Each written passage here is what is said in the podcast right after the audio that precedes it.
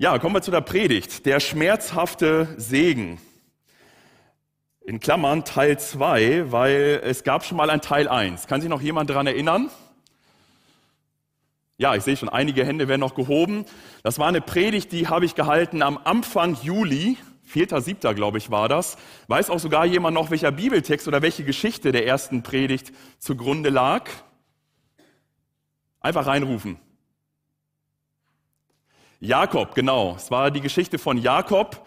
Und da die besondere Geschichte von Jakob, der mit Gott in der Nacht gerungen hat, dass Gott ihn überfallen hat wie so ein Ringkämpfer. Und durch diesen Kampf wurde Jakob verletzt, aber er wurde auch gesegnet. Und er musste mit diesem Schmerz leben, aber das erste Mal in seinem Leben war er wirklich gesegnet.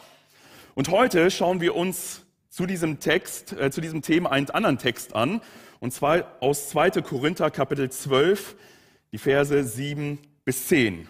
Aber bevor wir den Bibeltext lesen, möchte ich uns gerne mit hineinnehmen in einen Mythos, der vielleicht vielen bekannt ist, also für die Jüngeren ein Märchen, und zwar der, der Icarus-Mythos. Da wird erzählt von dem ganz bekannten und sehr legendären antiken griechischen Bildhauer und Kunsthandwerker Daedalus. Und er wurde von dem König Minos nach Kreta gerufen, dass er dort auf Kreta ein sehr schönes Labyrinth entwerfen und dann auch bauen sollte. Und dieser Daedalus, der hat dann dieses Labyrinth wunderbar gestaltet und war mit seiner Arbeit fertig und wollte Kreta wieder verlassen. Aber der König Minos hat gesagt, nee, nee, das, das erlaube ich dir nicht. Du bleibst schön hier, du bleibst weiter in meinen Diensten. Dir erlaube ich es nicht, wieder wegzugehen. Ja, und jetzt konnte er die Insel nicht verlassen und hat da eine Idee gehabt und es kam sein Erfindergeist zum Vorschein und er nahm Federn von verschiedenen Vögeln und mit Wachs festigte er diese ganzen Vogelfedern an seinen Armen und seine Schultern dran und machte sich dadurch Flügel.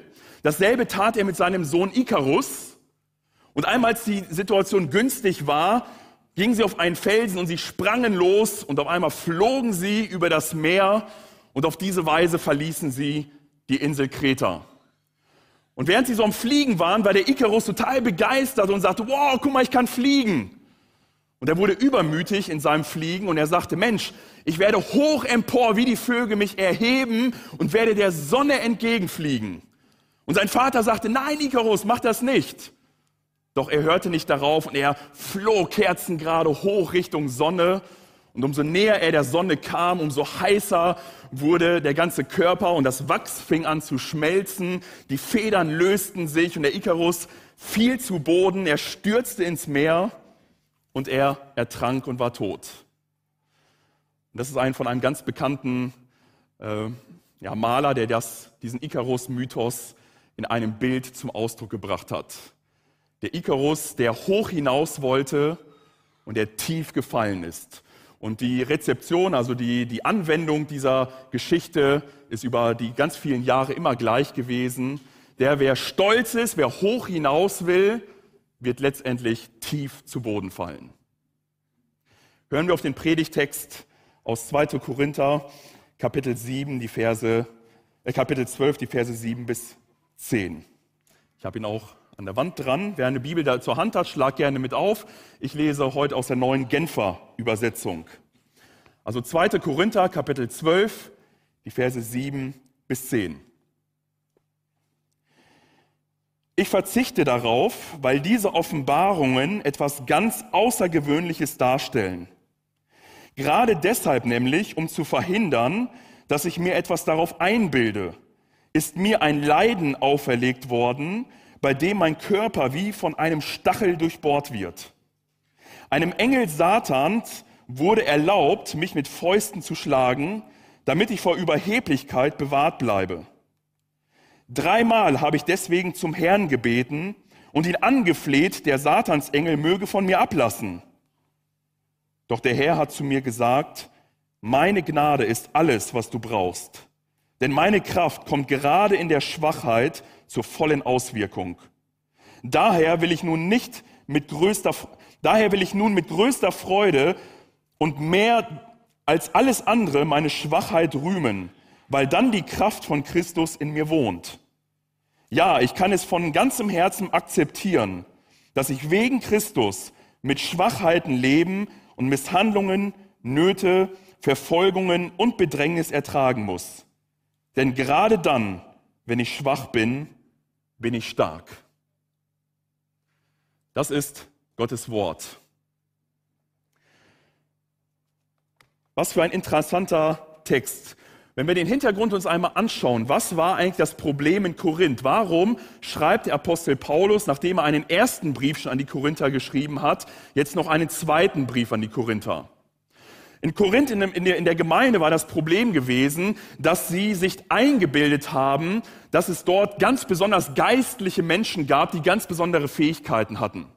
Und es gab gewissermaßen ein Wetteifern in dieser Gemeinde, wer wohl die größten Gaben hatte, wer die größten Taten vollbringen konnte, wer, wer in Zungen reden kann, wer besondere Einsichten und Weisheiten hat und sie rühmten sich damit und sie sagten, wow, guck mal, Bruder und Schwester XY hat solche Einsichten, kann so eine großen Wunder tun, kann solche Taten vollbringen. Und es war so ein gegenseitiges Wetteifern, wer der Größte, wer der Beste und wer das Allermeiste vollbringen konnte. Auf der anderen Seite war Paulus für sie irgendjemand, der so ein ganz kleines Licht war. Paulus kam zu ihnen in Schwachheit, seine Rede war nicht besonders, sie war vielleicht rhetorisch nicht so gefeilt, es waren nicht große Worte, es waren nicht große Werke, sondern nein, er predigte ihnen all das Wort vom Kreuz. In aller Schwachheit und in aller Demut. Und die sagt, was ist der Paulus überhaupt für ein Kerl? Das ist doch kein richtiger Apostel. Der kann doch überhaupt nichts leisten. Der hat doch gar keine Kräfte. Der hat doch überhaupt nichts, was irgendwie erstrebenswert wäre. Und sie fingen an, die Apostol, äh, die, die, ähm, das Apostolat von Paulus in Frage zu stellen und ihn auch generell abzuweisen. Und die Gemeinde drohte, dadurch zu zerspalten. Und jetzt schreibt Paulus ihnen einen zweiten Brief, in dem er sein Apostelamt verteidigt indem er ihnen immer wieder aufzeigt, warum er in dieser Art und Weise zu ihnen gekommen ist, wie er zu ihnen gekommen war und warum er so geredet hat, wie er geredet hat. Und jetzt kommt er dann in Kapitel 12 zu einer ganz interessanten Formulierung. Äh, dieses Kapitel beginnt nämlich damit, dass er schreibt, ich bin, wie gesagt, gezwungen, mich selbst zu rühmen. Das heißt, auch Paulus fängt jetzt an, sich zu rühmen und er sagt, Leute, auch ich habe euch etwas zu erzählen. Aber, und das ist jetzt ganz wichtig, Paulus tut es nicht so, wie die Leute das damals in Korinth getan haben, sondern ganz im Gegenteil. Er, er fängt an, sich auf ihre Ebene zu stellen, aber um deutlich zu machen, dass er eben nicht auf ihrer Ebene steht. Und das werden wir im Laufe des Textes sehen. Und er erzählt nämlich dann jetzt hier von sich selber in einer dritten Person.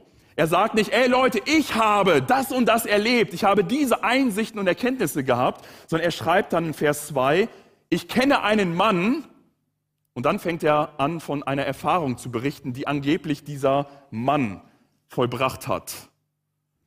Und er meint natürlich damit sich selber. Und er spricht davon, wie dieser Mann, also er selber, in den dritten Himmel entrückt wurde also in das Paradies Gottes, sagen andere Übersetzungen, und wie er dort ganz besondere Einsichten von Gott bekommen hat. Und er sagt, er hat dort Dinge gesehen und Dinge erlebt, die ein Mensch nicht würdig ist auszusprechen. So wunderbar und so groß waren diese Dinge. Das heißt, er sagt, all das, was ihr da, mit was ihr euch schmücken wollt, das ist alles Kinderkram, entgegen dem, was Gott mir ermöglicht hat, was Gott mir offenbart hat. Ganz besondere Einsichten. Aber, und das ist, das ist das Interessante, er erzählt jetzt nicht von diesen Taten, um sich selbst groß darzustellen, sondern um genau dahin zu leiten, an die Verse, die wir gerade als Predigtext gelesen haben. Um deutlich zu machen, dass diese große Erkenntnis, die ihm gegeben wurde, dazu geführt hat, dass er ein ganz großes Leiden bekommen hat. Was sind Dinge in deinem Leben, auf die du stolz bist? Die du für dich selber als sehr erstrebenswert und äh, hochachtenswert ansiehst? Worüber sprichst du gerne über das, was in deinem Leben passiert ist? Oder worüber redest du, wenn es um deine Fähigkeit, um dein Können, um deine Dinge gibt, die du erreicht hast? Woran denkst du, wenn du an eine starke Persönlichkeit denkst? An, an ein Vorbild, was du vielleicht in deinem Leben hast? Eine Person, wo du sagst, wow, das ist wirklich das ist wirklich ein Mann oder eine Frau, die für mich wirklich vorbildlich ist. An was denken wir dabei, wenn wir daran denken, worauf wir selbst stolz sind? Worüber rühmen wir uns? Paulus fängt hier an, sich zu rühmen, aber wir werden noch sehen, wessen er sich hier eigentlich wirklich rühmt. Deswegen das Erste, was wir hier in unserem Text sehen können, ist, dass in Vers 7 gesagt wird, dass Paulus zwar eine große Offenbarung hatte, aber aufgrund dieser großen Offenbarung ist ihm ein Stachel, ein Pfahl ins Fleisch gegeben. Und es ist sehr viel Zeit äh, darauf aufgewendet worden, bei den Auslegern auch, um zu erklären, was denn jetzt dieser Pfahl, was jetzt dieser Stachel denn sein könnte. Der wird hier nämlich nicht näher beschrieben. Einige gehen davon aus, dass, dass dieser Stachel und dieses Fleisch zwar in einem übertragenen Sinne zu verstehen ist, aber doch physisch. Dass es schon etwas ist, was richtig wehtut, was im Körper piekst, was richtig Schmerzen verursacht und was wirklich auch den physischen Leib betrifft. Da werden so Dinge vielleicht gesagt, dass man sagt, ja okay, Paulus hatte vielleicht irgendeine Krankheit. Ein ganz, äh, eine ganz prominente Ansicht ist, die sagt, dass Paulus ein Augenleiden hatte und nicht richtig sehen konnte dass er nur ganz schwach sehen konnte und eigentlich schon fast erblindet war. Andere sagten, er hatte vielleicht einen Sprachfehler, ne, weil er, bei, den, äh, bei den Korinthern schreibt, ja, ich bin nicht in großen Worten, sondern ich bin in schwacher Rede zu euch gekommen. Und so weiter. Epilepsie und noch andere Vorschläge werden da gemacht. Andere sagen, dass, es, dass dieser Stachel und dieses Fleisch auch tatsächlich physisch ist, nur diesmal ist es nicht etwas, was an Paulus war, an Krankheit oder an irgendetwas, sondern dass es physische Schmerzen waren, die ihn von außen herangetragen wurden. Dass Leute da waren, die ihn mit Fäusten geschlagen haben, wenn er das Evangelium verkündigt hat. Dass Leute da waren, die ihn körperlich misshandelt haben, die ihn gesteinigt haben, die ihn ausgepeitscht haben, die ihn in Gefängnisse geschmissen haben, Folterungen ausgesetzt haben. Und wiederum andere, so das dritte, sagen, dass dieser Stachel, dieser Pfahl und dass das Fleisch in einem übertragenen Sinne zu verstehen ist, eher geistlich zu verstehen ist. Und dass sie davon, äh, davon dann reden, dass Paulus so etwas durchmachen musste wie eine ganz starke Versuchung. Dass er ganz großen Zweifel in sich hatte. Dass er drohte, irgendwie vom Glauben abzufallen oder irgendwie in, in, in Glaubenskrisen zu kommen. Oder aber, dass es eine gewisse Erfolgslosigkeit war in seinem Dienst. Er arbeitete und er machte und er tat und am Ende kam nichts dabei raus. Dass es vielleicht in diesem Sinne zu verstehen ist. Es muss ein Stück weit offen bleiben. Man, es wird nicht näher erklärt, was es ist. Manche dieser Annahmen machen Sinn und manche vielleicht weniger, aber grundsätzlich bleibt es offen. Und ich finde es auch schön, dass es offen bleibt. Warum? Da kommen wir noch später zu.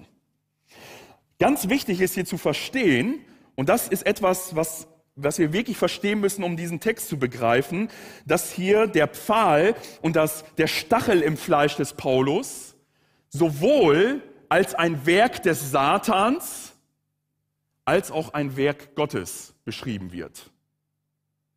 Dieser Stachel dieses Pfahl im Fleisch wird beschrieben als ein Werk Satans und gleichzeitig als ein Werk Gottes. Das ist manchmal schwer zu verstehen, aber es wird uns hier genau beschrieben. Dieser Pfahl oder dieser Stachel wird hier beschrieben als ein Engel Satans, als ein Bote Satans, also von dem Gegenspieler und Erzfeind Gottes, der Gottes Werk zerstören möchte. Und dieser Engel Satans, dem wird es gestattet, der ist, der ist äh, unterwegs, um Paulus zu verwunden, ihn zu begrenzen oder ihn zu besiegen. Und er schlägt ihn mit Fäusten, ob jetzt physisch oder aber auch nur in einem übertragenen Sinne. Und wenn wir die Bibel lesen, stellen wir fest, ja, der Teufel hat tatsächlich eine große Macht. Es ist nicht so, dass er machtlos wäre, sondern er hat immer noch eine große Macht. Und ja, der Teufel ist in der Lage, uns auch körperliches Leid und körperliche Schmerzen zuzufügen. Das sehen wir bei Hiob. Auf der anderen Seite sehen wir aber, dass der Teufel vor allen Dingen daran bemüht ist, uns vom Glauben abzuführen oder uns vom Glauben wegzuhalten. Das beginnt schon mit der Versuchung mit Adam und Eva, der Zweifel gegenüber Gott, der Ungehorsam gegenüber Gott, der daraus resultiert. Es beginnt durch die ganze Geschichte immer mit Götzendienst, immer mit der Verführung, immer Leute zu verblenden, dass sie den lebendigen Gott nicht sehen und sich abwenden zu irgendwelchen Götzen, sich abwenden vom Glauben und sich irgendwelchen anderen Dingen zuwenden. Das sehen wir dann bei der Versuchung Jesu. Das sehen wir überall dort, wo über den Teufel gesprochen wird, auch in den Briefen. Als Engel des Lichts, als brüllender Löwe wird er beschrieben, der uns verschlingen will, der uns verblenden will so dass wir die Wahrheit nicht sehen. Und oft gehen die körperlichen Schmerzen und die körperlichen Leiden in die Richtung, dass wir durch die körperlichen Schmerzen Gott in Frage stellen und uns von ihm abwenden und ihm den Rücken zukehren. Das ist das eine, was hier gesagt wird. Es ist ein Engel Satans, der mich schlägt. Aber es ist noch viel komplexer das Problem, nämlich dieser Stachel ist Paulus gegeben von Gott. Es ist hier die Rede, dass Paulus sagt, es ist mir gegeben. Und diese, diese Ausdrucksweise, das ist so ein göttlicher Passiv, der häufig vorkommt in der Bibel, dass etwas von Gott gegeben wird oder zugemutet oder zugetraut wird. Also auf der anderen Seite sagt Paulus, dieser Stachel, der ist mir von Gott gegeben. Gott hat diesen Stachel in mir hineingesetzt. Und die Gabe, wenn man so sagen darf, die Gabe dieses Stachels ist auch ganz klar mit einem Zweck verbunden. Und diesen Zweck identifiziert Paulus hier ganz eindeutig. Er sagt, dieser Stachel ist mir gegeben, damit ich mich nicht überhebe, damit ich nicht arrogant, damit ich nicht eingebildet werde, dass ich nicht mehr auf etwas einbilde, was ich da an Visionen gehabt habe. Und daran merken wir schon, das ist nicht das Ziel des Satans. Satan möchte nicht, dass Paulus erkennt, dass er nicht hochmütig wird, sondern der Satan hätte seine große Freude daran, dass der Apostel Paulus ganz stolz auftritt und sagt, schau mal, was ich für ein super Apostel bin, was ich für Einsichten habe, was ich für äh, Taten vollbringen kann. Das wäre genau im Sinne des Satans gewesen. Das heißt, der Zweck des Stachels, der hier erfüllt wird, ist nicht der Zweck, den Satan gerne erfüllen möchte. Und das macht diese ganze Situation so komplex. Gerade wenn wir uns auch über das Thema Versuchen, Anfechtungen der Bibel äh, beschäftigen, im Jakobusbrief oder auch an anderen Stellen der Bibel, dann stellen wir fest, dass immer diese Zweiseitigkeit da ist. Dass auf der einen Seite der Teufel uns anficht, dass der Teufel uns versucht, um uns zu Fall zu bringen. Und gleichzeitig in derselben Situation steht Gott und sagt, ich will dich stärken, ich will dir Geduld geben, ich will dir, will dich äh, Christus ähnlicher machen, ich möchte dich als einen reifen Christen darstellen. Und deswegen bist du dieser Versuchung ausgesetzt. Dieselbe Versuchung, zwei Gegenspieler mit zwei ganz unterschiedlichen äh, Zielen, die sie verfolgen. Das heißt, der Zweck dieses Stachels muss letztendlich hier bei Gott gesucht werden. Obwohl der Stachel ein Bote des Satans ist, wurde er Paulus doch gleichzeitig von Gott selbst gegeben, der damit einen guten Zweck verfolgte. Paulus sollte davor bewahrt werden, stolz zu werden, schreibt ein Ausleger. Und es ist sehr wichtig, dass wir diese, diese Ambivalenz, das heißt diese Zweiseitigkeit in unserem Leben beachten. Wenn wir Dinge ausschließlich dem Teufel zuschreiben oder ausschließlich nur Gott zuschreiben, dann merken wir, dass wir in ganz, ganz komische Ansichten und auch in ganz äh, in eine ganz schiefe Theologie hineinwandern. Wenn wir nämlich alles dem Teufel zuschreiben, dann werden wir irgendwann machtlos werden und werden sagen, der Teufel ist viel zu stark, wie soll ich dagegen ankämpfen? Und man ist ständig sich, sieht sich bedroht vor dämonischen Kräften, die irgendwie auf mich einwirken und mich zu Fall bringen. Und irgendwie ist man ständig nur in Angst und Schrecken, dass hinter allem der Teufel steht. Ich, ich fahre jetzt dahin, jemand nimmt mir die Vorfahrt, oh, der Teufel hat mich versucht, ich soll wahrscheinlich nicht dahin fahren. Und so kommt man zu ganz, ganz schiefen Ansichten über seinen Alltag und zu, zu ganz schiefen Ansichten über verschiedene Ereignisse in meinem Leben. Auf der anderen Seite, wenn ich alles immer nur Gott zuschreibe, dann fange ich irgendwann mal an, an diesen Gott zu zweifeln und sage, Gott, machst du auch das Böse in meinem Leben? Fängst du auch an, all das, das Böse hier zu wirken? Und wir fangen an zu zweifeln an einem liebenden, einem guten Gott, wenn wir all das Böse und Schlechte in dieser Welt immer nur Gott zuschreiben. Das heißt, es braucht diese Zweiseitigkeit. Es braucht hier eine ganz klar biblische Sicht. Und am deutlichsten möchte ich uns das veranschaulichen in dem Leiden und Sterben unseres Herrn Jesus Christus.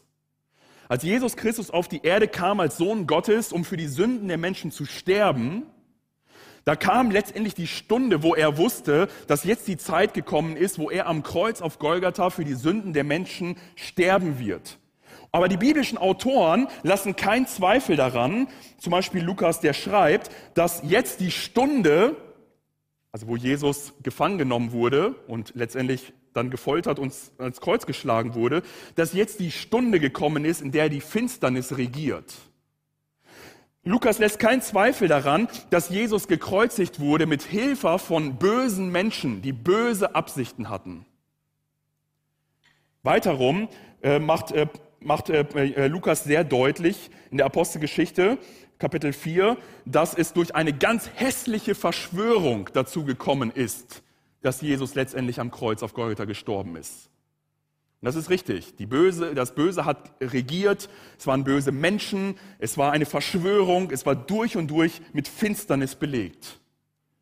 Auf der anderen Seite lässt derselbe Lukas kein Zweifel daran, in Lukas Kapitel 4, Vers 28, dass all das, was da geschehen ist, so geschehen ist, wie Gott in seiner Souveränität alles geplant und vorherbestimmt hatte. Das heißt, die Sünder, sage ich jetzt mal, sie handeln und wirken. Der Teufel äh, wirkt, um Jesus zu Fall zu bringen, um das Werk Gottes zu zerstören. Und indem sie es versuchen zu zerstören, erfüllen sie das Werk Gottes. Weil Gott aus dieser schlimmen Situation etwas Gutes zu tun vermag. Und nicht trotz der schlimmen Situation, sondern schon in der schlimmen Situation vermag Gott etwas Gutes zu tun. Und das ist diese Zweiseitigkeit. Das heißt, es gibt also einen Sinn, in dem der Tod Jesu das Werk des Bösen war und dass alle, die daran beteiligt waren, auch zur Rechenschaft gezogen werden vor Gott. Aber auf der anderen Seite gibt es einen Sinn, in dem das Kreuzesgeschehen natürlich ein Werk Gottes war, um sündige Menschen zu erlösen und zu erkaufen, um Menschen als Kinder Gottes für sich zu rechtfertigen und heilig vor Gott darzustellen. Und die Bibel betont, dass das von Anfang an Gottes Plan war, dass das der Grund war, warum er seinen Sohn überhaupt gesendet hat in die Welt.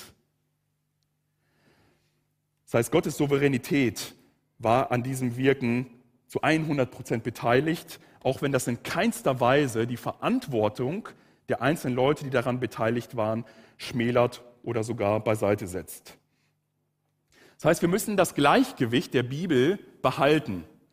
Weil wenn wir, die, wenn wir das Gleichgewicht behalten, dann merken wir auch, dass wir eine ganz andere Sicht bekommen auf, sage ich mal, so diese Grenzfälle unseres Lebens. Krankheiten, schlimme Krankheiten oder Unfälle, Unterdrückung, die wir erleben, Widerstand, vielleicht auch sogar gegen das Evangelium. Es ist wichtig, dass wir hier die Balance halten und eine, eine gesunde Sicht auf diese Dinge haben und nicht, und nicht vorschnell das dem einen oder anderen zuordnen. Denn obwohl böse Dinge in unserem Leben passieren, so wie Krankheit, Unfälle, Widerstand und so weiter, man könnte noch mehr nennen, gilt das göttliche Wort in Römer 8, 28, wo es heißt, eines aber wissen wir, alles trägt zum Besten derer bei, die Gott lieben. Sie sind ja in Übereinstimmung mit seinem Plan berufen. Die Luther-Übersetzung ist vielleicht noch ein bisschen klarer im Ohr, im Ohr. Wir wissen aber, dass denen, die Gott lieben, alle Dinge zum Besten dienen. Und genau das dürfen wir nicht vergessen. Ja, es gibt Dinge in unserem Leben, die sind nicht schön. Die, die sind schmerzhaft, die tun weh, sei es physisch oder äh, geistlich, seelisch. Aber wir dürfen wissen, Gott verfolgt ein Ziel, er verfolgt einen Plan, um alles uns zum Besten dienen zu lassen. Und Paulus erkennt das hier in diesem Text ganz klar. Er weiß, ja, da ist ein, ein Bote Satans, der mich schlägt. Aber er weiß, dass Gott es ihm gegeben hat, damit er nicht überheblich wird aufgrund der Offenbarungen, die er hat. Dass ihm sozusagen dieses, dieser Dorn ins Fleisch gegeben wurde, der ihn quälen soll, damit er nicht eingebildet, stolz und hochmütig wird. Dieser, dieser Stachel im Fleisch, dieser Bote Satans, der hatte nichts Gutes im Sinn. Der wollte Paulus abbringen, der wollte Paulus wehtun. Und gleichzeitig verfolgt Gott doch ein segenreiches Ziel für Paulus. Was ist dein Stachel im Fleisch? Kennst du auch Situationen, wo vielleicht physisch etwas richtig wehtut Oder wo du in Umständen und Situationen bist, wo etwas richtig weh tut, wo du von außen Schmerzen zufügst, sei es physischer Natur, wahrscheinlich eher weniger. Heute werden wir glücklicherweise nicht geschlagen oder gepeinigt. Ja, aber uns werden aber mit Worte und mit Handlungen wird, werden uns Schmerzen zugefügt. Hast du auch vielleicht ein Stachel im Fleisch, etwas, was dein Leben lähmt, wo du den Eindruck hast, ach, wenn das doch nur mal weg wäre, dann könnte ich endlich mal wieder richtig Vollgas geben?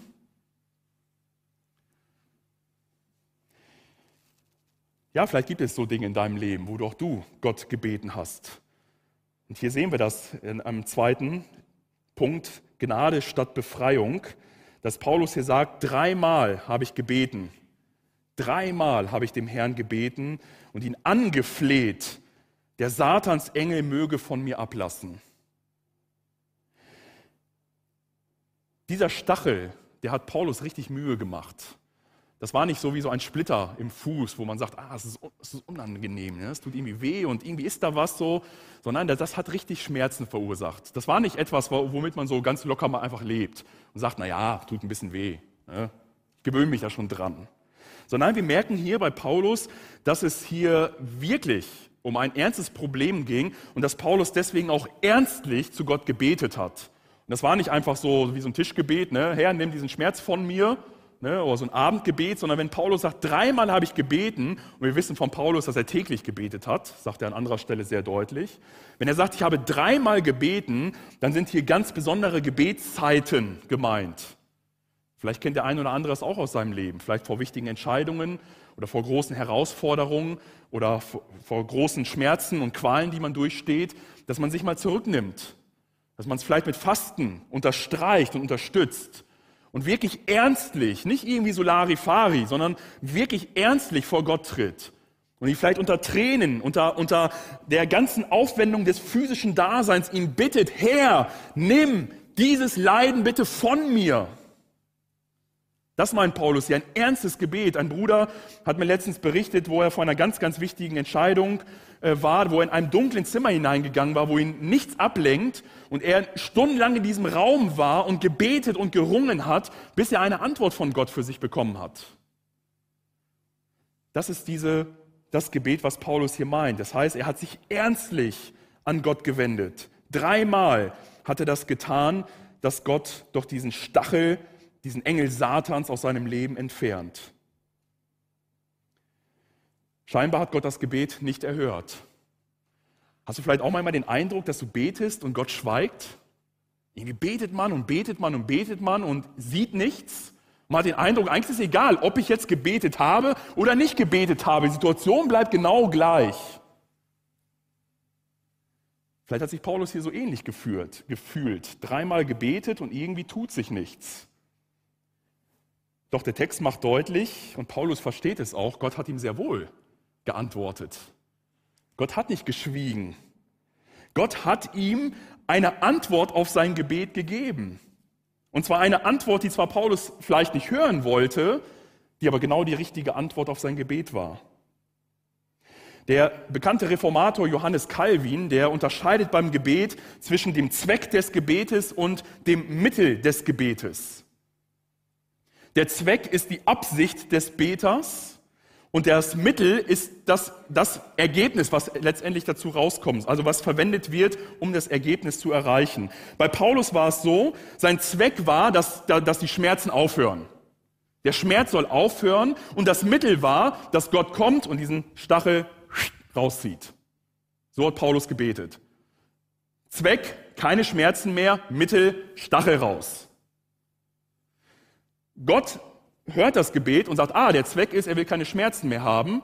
Das Mittel ist, ich gebe ihm mehr Gnade. Ich ziehe keinen Stachel raus, ich gebe ihm mehr Gnade. So antwortet hier Gott auf sein Gebet. Jemand hat gesagt, wenn Gott unsere Gebete nicht so erhört, wie wir wollen, dann erhört er sie so, wie es besser ist. Und genau das tut Gott hier. Er erhört das Gebet in einer Art und Weise, was, dass, dass es so Paulus jetzt erreicht, wie es für ihn in seiner Situation am besten ist. Und ich habe ein super Zitat gefunden von Watchman Nee, da musste ich echt lange drüber nachdenken, obwohl es ein ganz simples Zitat ist. Aber ich habe einfach mal über vieles auch in meinem Leben und auch in unserer Gemeinde nachgedacht. Er sagt hier nämlich, Heilung bedeutet nicht, dass Schwachheit genommen wird, sondern dass Kraft vorhanden ist.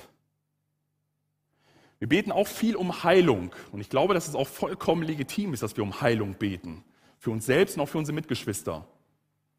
Doch Watchman Nee bringt hier etwas sehr zum Ausdruck. Heilung bedeutet nicht, dass die Krankheit weggenommen wird. Es kann Heilung bedeuten. Heilung bedeutet vor allen Dingen, dass Kraft da ist, dass Gnade da ist. Und in diesem Sinne hat Gott unser Gebet erhört wenn wir als Gemeinde beten für unsere kranken Geschwister? Ich hoffe und ich denke ja. Er nimmt nicht immer das Leid weg.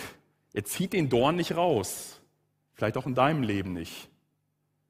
Aber er gibt Gnade. Er gibt Kraft.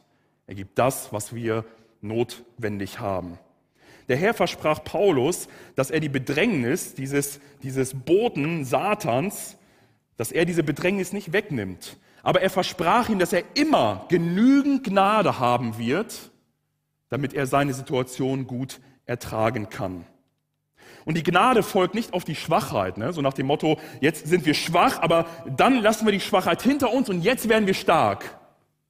Sondern nein, in der Schwachheit, obwohl die Schwachheit bleibt, kommt die Stärke und die Kraft Gottes zur vollen Entfaltung.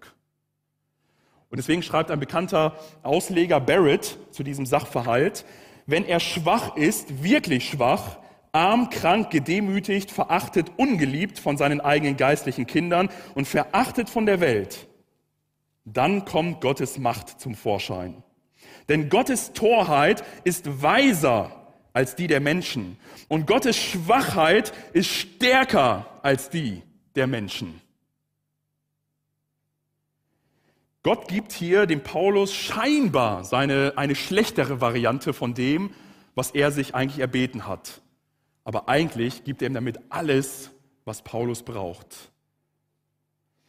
Dieses dreimal habe ich dem Herrn gebeten. Das finden wir auch an einer anderen Stelle, dass auch jemand dreimal Gott gebeten hat, dass Gott etwas abwenden möge.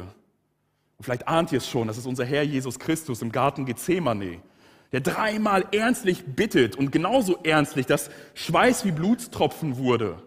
Herr, wenn es möglich ist, Vater, lass diesen Kelch des Leidens, diesen Kelch des Zorns, lass ihn an mir vorübergehen. Doch Jesus konnte gleich hinzufügen, aber nicht mein, sondern dein Wille geschehe. Und letztendlich hätte man sagen können, ja, das Beste wäre es doch gewesen für Gott, dass er seinen Sohn sofort aus der Situation da rausholt. Mal gerade mal ein paar Legionen Engel schicken, ne, mal gerade alles klar machen und den Sohn schön rausholen aus der Situation. Wäre doch am besten gewesen. Welcher Vater hätte so nicht gehandelt, wenn der Sohn in Bedrängnis ist? Sofort eingreifen, befreien und herausziehen. Aber auch hier sehen wir genau das Gleiche. Gott tut das scheinbar Richtige nicht, um etwas Richtigeres zu tun, um etwas Besseres zu tun. Nämlich indem, dass Jesus dort am Kreuz stirbt und sein Leben für uns hingibt, für dich und für mich, bezahlt Jesus dort die Schuld und die Strafe, die wir in unserem Leben angehäuft haben und für die wir eigentlich gerade stehen müssten. Und indem Gott seinen Sohn nicht herausholt, und dieses Gebet nicht erhört, sorgt er dafür, dass du und ich heute gerettet sein darf. Weil Christus unser Weg zum Vater geworden ist die Errettung, die Erlösung von sündigen Menschen. Das war das Ergebnis. Und deswegen hat Gott seinen Sohn nicht aus der Situation befreit. Gott entfernt nicht den Stachel, sondern sein viel größeres Ziel mit Paulus ist, ihm seine Kraft und seine Gnade zuteilwerden zu lassen. Das letztendlich, dass Christus, dass Gott sich selbst verherrlicht und nicht Paulus im Mittelpunkt Punkt steht.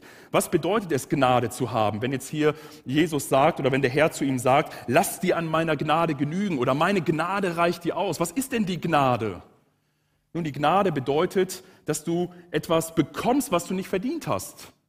Dass Gott sagt, du hast zwar überhaupt mit deinen Werken und Taten nicht verdient, aber ich gebe dir trotzdem etwas, ich schenke dir etwas.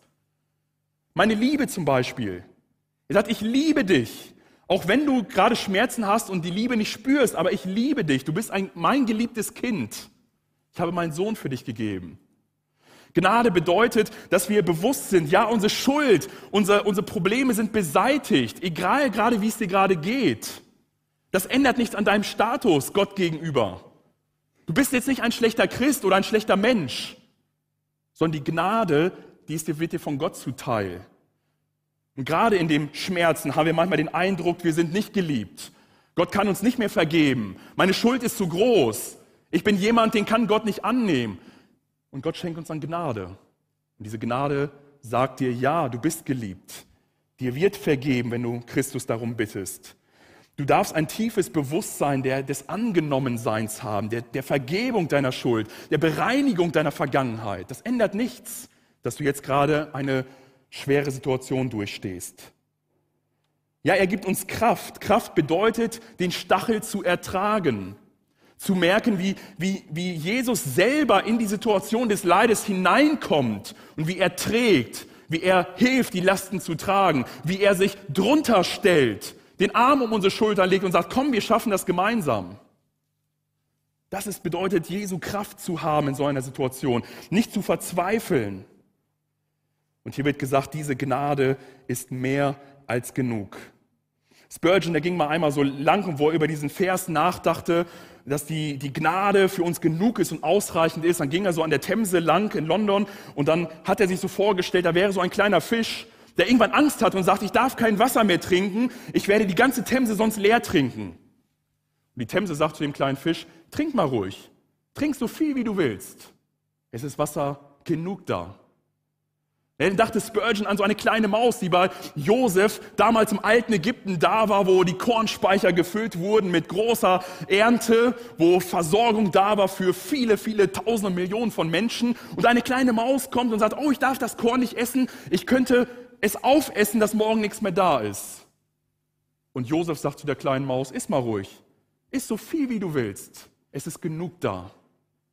Und dann denkt Spurgeon an einen Bergsteiger, der, der hochsteigt, die Luft wird dünner und außer Atem kommt da oben an und sagt, ich kann nicht mehr atmen, ich werde den ganzen Sauerstoff wegatmen. Und der Schöpfer zu ihm sagt, atme so viel wie du willst. Es ist Luft genug für dich da. Und dann sagt er, ja, ich darf nehmen Gnade um Gnade. Gottes Gnade ist unendlich groß. Sie ist reichlich da. Ich darf schöpfen aus dieser Gnade. Die Gnade Jesu Christi reicht.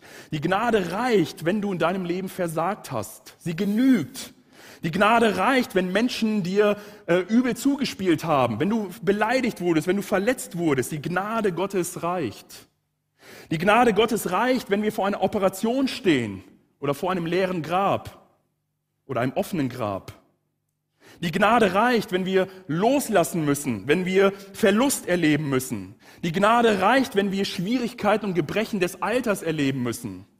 Die Gnade reicht, wenn wir in ganz schwierigen und verzwickten Situationen im Leben sein werden. Gott sagt, lass dir an meiner Gnade genügen. Ich nehme dich nicht zwangsläufig raus, aber ich gebe dir Gnade. Ich gebe dir Kraft beizustehen. Dann noch zum Abschluss sehen wir, dass dieser Grundsatz hier von Paulus festgemacht wird. Wie er zum Schluss jetzt hier sagen kann, daher will ich nun meine größte Freude und mehr als alles andere meiner Schwachheiten rühmen. Paulus fängt an, Kapitel 12, und sagt, jetzt fange auch ich an, mich zu rühmen. Und erzählt eine wunderbare Geschichte von sich in der dritten Person. Aber er erzählt sie eigentlich nur, um dahin zu kommen, um seinen Kritikern in Korinth deutlich zu machen, es geht nicht darum zu sagen, wow, guck mal, was ich alles kann. Wow, guck mal, was ich alles geleistet habe. Wow, guck mal, was ich für geistliche Gaben habe. Sondern es geht darum, selbst die Schwachheit anzuerkennen, um zu sagen, Christus, du bist so groß. Du kannst alles. Du bist derjenige, der es vollbringt. Nicht ich. Ich kann eigentlich gar nichts.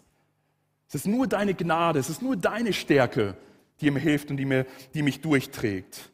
Und so kann Paulus das akzeptieren. So hört er auf einmal auf, auch zu beten, dass dieser Stachel entfernt wird. Er lernt auf einmal hier etwas. Und er sagt, ja, ich nehme diesen Stachel jetzt für mich an. Und das ist ganz wichtig. Nicht einfach nur hinnehmen. Hinnehmen ist ein Zeichen der Resignation, nach dem Motto, okay, ich ergebe mich jetzt einfach und sage, okay, Gott, es ist zwar alles jetzt blöd, aber gut, wenn du irgendwie was vorhast, sondern nicht hinnehmen, sondern annehmen. Annehmen bedeutet, ja Gott, es tut wirklich weh. Und ich danke dir, dass du weißt, dass das richtig weh tut. Aber ich danke dir noch viel mehr, dass deine Gnade jeden Tag aufs Neue reichlich für mich da ist. Und dass deine Stärke in meiner Situation hineinkommt und mir die Kraft gibt, diese Wegstrecke oder vielleicht sogar eine sehr lange Situation zu ertragen. Und das ist der biblische Grundsatz, der hier zum Vorschein kommt. Gott liebt es. Gott liebt es, etwas Kleines, Unbedeutendes für sich zu erwählen, um sich selber zu verherrlichen, um seine Stärke und Größe aufzuzeigen. Deswegen erwählte das Volk Israel oder so ein Mann wie Abraham. Alles irgendwelche unbedeutenden Gestalten oder so ein kleines unbedeutendes Volk. Gott sagt sogar, ich habe euch nicht erwählt, weil ihr das größte und tollste Volk wäret, sondern nein, ganz im Gegenteil, ihr seid das kleinste und unwürdigste Volk aber an euch erweise ich meine Stärke und meine Größe und Allmacht. Dann die Erwählung der zwölf Jünger. Ganz normale Fischerleute, da hätte man sicherlich bessere, qualifiziertere Leute finden können. Aber Jesus liebt es, diese einfachen Fischerleute zu nehmen, sie in sein Reich zu stellen und durch die Kraft des Geistes sie auszusenden, um die Jesus-Revolution zu starten, die bis heute andauert. Jesus erwählt die Schwachheit des Kreuzes, die Torheit des Kreuzes, um die Macht und Größe Gottes und seine Herrlichkeit und Weisheit zu zeigen am Kreuz auf Golgatha. Und er liebt es, nicht durch große Wunder und Zeichen Menschen zu Jesus zu führen, sondern er liebt es durch die Torheit und der einfachen Verkündigung des Evangeliums Menschen zu retten. Deswegen ist das ein ganz wichtiger Grundsatz. Wir wollen einfach das Evangelium verkündigen, sei es hier von der Kanzel, sei es in unserem persönlichen Leben. Den Hochmütigen stellt sich Gott entgegen. Aber wer gering von sich denkt, den lässt er seine Gnade erfahren. 1. Petrus 5, Vers 5. Wenn Gott mit seiner Schwachheit ans Ziel kommt, dann nur deswegen, weil er seine Stärke dazu getan hat. Und deswegen gebührt auch ihm alle Ehre. Ja, der schmerzhafte Segen. Worin besteht nun der schmerzhafte Segen in deinem und in meinem Leben? Und damit möchte ich schließen. Gott benutzt in deinem und in meinem Leben einen schmerzhaften Stachel. Und jetzt bin ich auch froh, dass er hier nicht so klar definiert ist, weil das kann alles Mögliche sein in deinem Leben. Vielleicht wirkliche körperliche Leiden oder aber äh, in, in der Psyche, in der, in, im, im Geist, wo wir wirklich Widerstand erleben. Und Gott benutzt diesen schmerzhaften Stachel, um uns unseren geistlichen Zustand aufzuzeigen. Ach, wie viele haben mir schon berichtet, dass sie sagen, ich habe mein Leben so gelebt, aber auf einmal, wo ich gemerkt habe, dass ich krank bin und dass ich vielleicht nicht mehr lange zu leben habe, dann habe ich erstmal richtig nachgedacht, was ist im Leben eigentlich wirklich wertvoll? Und was ist eigentlich nur ein Haschen nach Wind? Oder manche haben gesagt, ich habe so für mich selbst gelebt und auf einmal habe ich durch diesen Stachel erkannt, dass ich Gott brauche Gott gebraucht diesen schmerzhaften Stachel, um uns demütig zu machen, um zu sagen, nein, Willi, du kannst nicht alles. Du bist nicht der Herr deines eigenen Lebens. Du bist nicht der, der, der König deines Lebens, sondern ich bin der König deines Lebens.